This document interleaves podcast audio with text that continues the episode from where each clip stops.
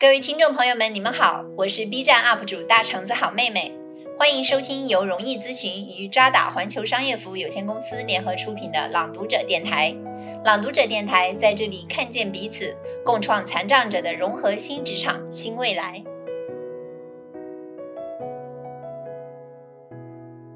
终身成长图书概述。大家好，我是 Hong Kong Mortgage 的 Sarah。下面由我为大家来介绍《终身成长》这本书的大体概述。这本书的作者是卡罗尔·德韦克，他是斯坦福大学的心理学家。在经过了数十年的研究后，他在《终身成长》这本书表明，我们获得的成功并不是能力和天赋决定的，更受到我们在追求目标的过程中。展现的思维模式的影响。他介绍了两种思维模式：固定型与成长型。它们体现了应对成功与失败、成绩与挑战时的两种基本心态。你认为才智和努力哪个更重要呢？能力能否通过努力改变，决定了你是会满足于既有成果，还是会积极探索新知。只有用正确的思维模式看待问题，才能更好地达成人生的职业目标。德韦克揭示的成功法则，已被很多具有发展远光的父母、老师、运动员和管理者应用，并在实践中得到了验证。通过了解自己的思维模式并做出改变，人们能以最简单的方式。培养学习的热情和在任何领域内取得成功都需要的抗压力。成长型思维是什么呢？它的固定型思维有什么区别呢？成长就意味着一切都是变化的。他承认天赋的作用，但能更看重通过学习和努力提高能力。对此，这是固定型思维。拥有固定型思维的人们认为，能力是固定不不变的，优秀的天赋是一种特权，而成长的过程就是不断证明自己天赋的过程。成长型思维模式和固定型思维模式最大的区别就在于，他们在对挑战和失败的看法是完全不一样的。当面对挑战时，拥有固定思维的人会因为所挑战的任务。不在自己的掌控范围之内而迅速失去兴趣，成长型思维模式者则恰恰相反。当他们在探索新的领域、解决新的问题的过程中感到兴奋不已。当面对失败时，对于固定型思维的人来说，失败是不可能承受的。成长型思维人不会觉得失败是可怕到无法接受的事情。当然，他们也会因为失败而沮丧。但是他们更重视从失败中总结经验，继续前行。对挑战和失败完全不同的看法，形成了两种完全不同的思维模式。固定思维的人沉浸于失败中，裹足不前，拒绝努力。他们畏惧失败，更担心即便付出努力，仍有可能得不到成功。但成长型思维模式则不同，它让人。面对挑战总是跃跃欲试，而成功不过是在完成挑战时的结果。在职场、人际关系、教育领域，这两种思维模式是如何产生影响的呢？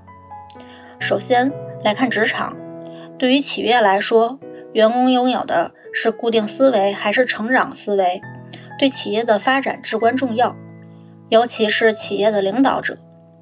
拥有固定思维的企业领导者具有先天的优越感，认为自己是力挽狂澜、拯救公司于水深火热的天才。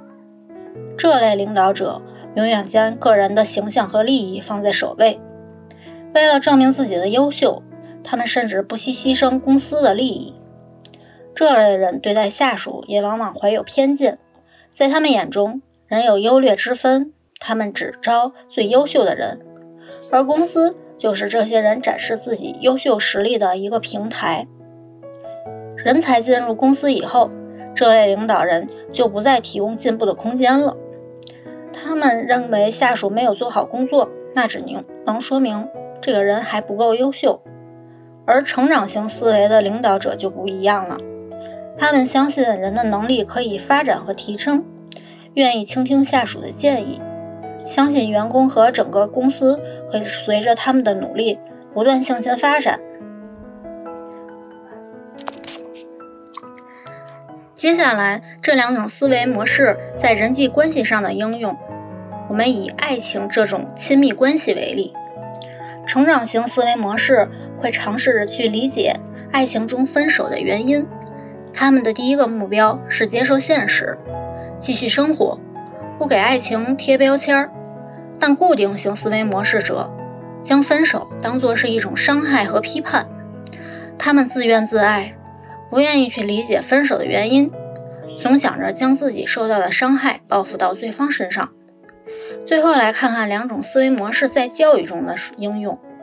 固定思维模式的孩子关注成功，关注结果；成长型思维模式的孩子关注努力，关注过程。是什么造成了孩子思维模式的差异呢？这和父母和老师对孩子的。挫折教育和鼓励教育分不开。如何摆脱固定型思维模式，培养成长型思维模式呢？第一步，认清虚假成长型思维。德韦克介绍了三种虚假成长模式思维。第一种是高估自己的优点，把自己的优点当成成长型思维。第二种是错误理解别人的夸奖。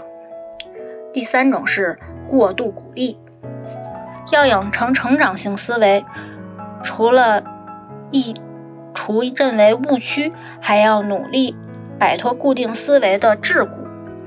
固定思维在现实中有哪些体现呢？固定型思维的第一个特征就是高人一等的想法。很多人在工作中会有一种被低估、被埋没的想法。觉得自己之所以迟迟没有得到提升，全是因为领导不能慧眼识英才。固定型思维的第二个特征是否认现实，就像把头埋在沙子中的鸵鸟。固定型思维的第三个特征是难以控制愤怒。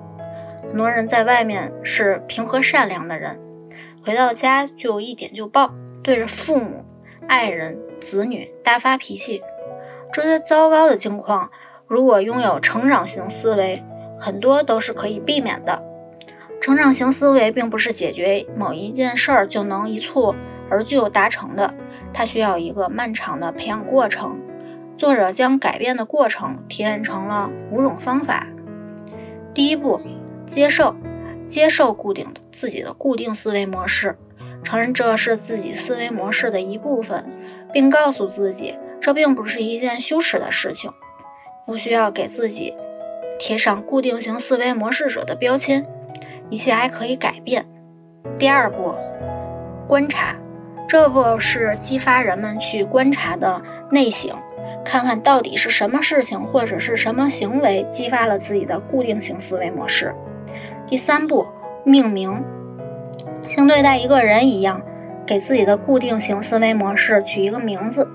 这样做的目的是为了让人们能够更清晰地意识到固定型思维模式的存在，引发自己的警觉性。第四步，教育，这是最关键的一步，就是要找到科学的思维练习方法，在自己的固定思维出现的时候，教育自己要学习，要转变，用更积极的态度去解决问题。第五步，制定计划。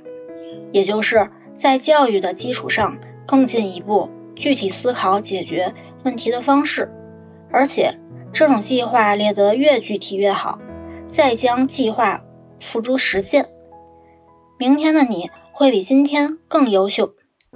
这是作者告诉我们的：决定人生的不是天赋，而是思维方式。一时的成功失败不重要。